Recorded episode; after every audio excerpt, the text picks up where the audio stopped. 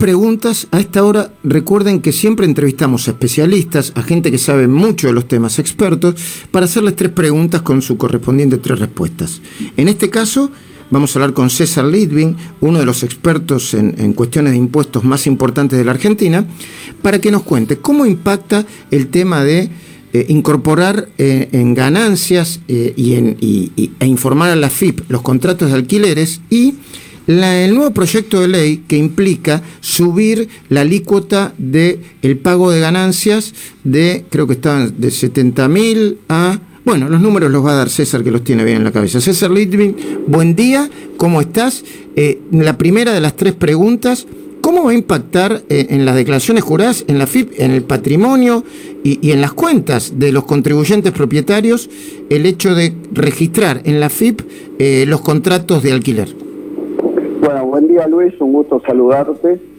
Eh, en rigor de verdad, esto es un régimen informativo donde va a impactar en aquellos casos que no estaban declarando los alquileres y con esto están obligados a declararlos, los, los deben declarar el locatario o incluso el intermediario y tiene la opción de declararlo también el inquilino. Eh, entonces, ¿cómo va a impactar? Va a impactar en aquellos que no vienen declarando los alquileres. Eh, normalmente los alquileres, cuando generan impuestos y generan impuestos las ganancias o pago de monotributo o ingresos brutos, todos los, impuestos que genera el alquiler se trasladan a precio. Entonces, ¿cómo va a impactar? Va a impactar eh, en el precio o va a impactar en la la oferta, o sea, puede haber menos oferta, eh, y, desde ese punto de vista también va a impactar en que normalmente una gran cantidad de clase media tiene como inversión algún departamentito en alquiler y se le genera más carga de va, va, a impactar en el movimiento del negocio, ¿no? En, los, el movimiento va a haber menos negocio, los alquileres van a ser más altos porque va a haber menos oferta, eso va a suceder, me parece, ¿no? Eso, eso es lo que va a suceder, va a afectar la oferta. Y al afectar la oferta, creo que los perjudicados pueden ser dos los que necesitan alquilar, ¿no? Claro que sí. Y la oferta no solamente va a afectarse por este régimen, este régimen lo que establece es el mandato que le da la ley, la ley de alquileres tan polémica, tan controvertida.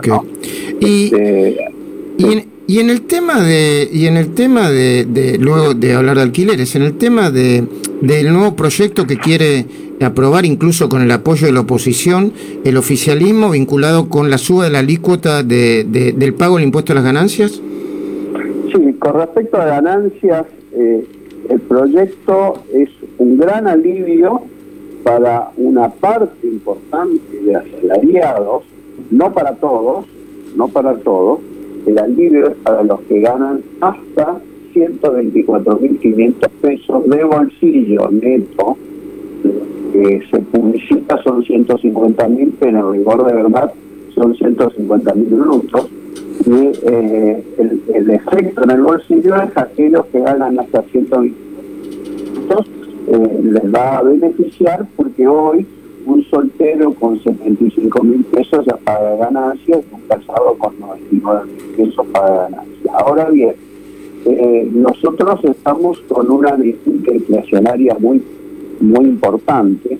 Yo diría que esta es una medida eh, equivalente a un analgésico. Esto es exactamente lo mismo que calmar el dolor pero con, con esta dinámica, insisto, de inflación que existe en el país y que va a existir todo este año por lo menos, creo que están haciendo, es necesario ir un poco más allá para tratar de que los medicamentos sean más eficaces en lugar de ser un analgésico debería ser un antibiótico. Y de manera y obviamente que sea de manera automática y por ley, no porque a alguien se le ocurrió eh, cualquiera que se le haya ocurrido y, y, y, este agrega agua para su molino. César Lidwin, experto en temas impositivos, me quería decir algo más, sí.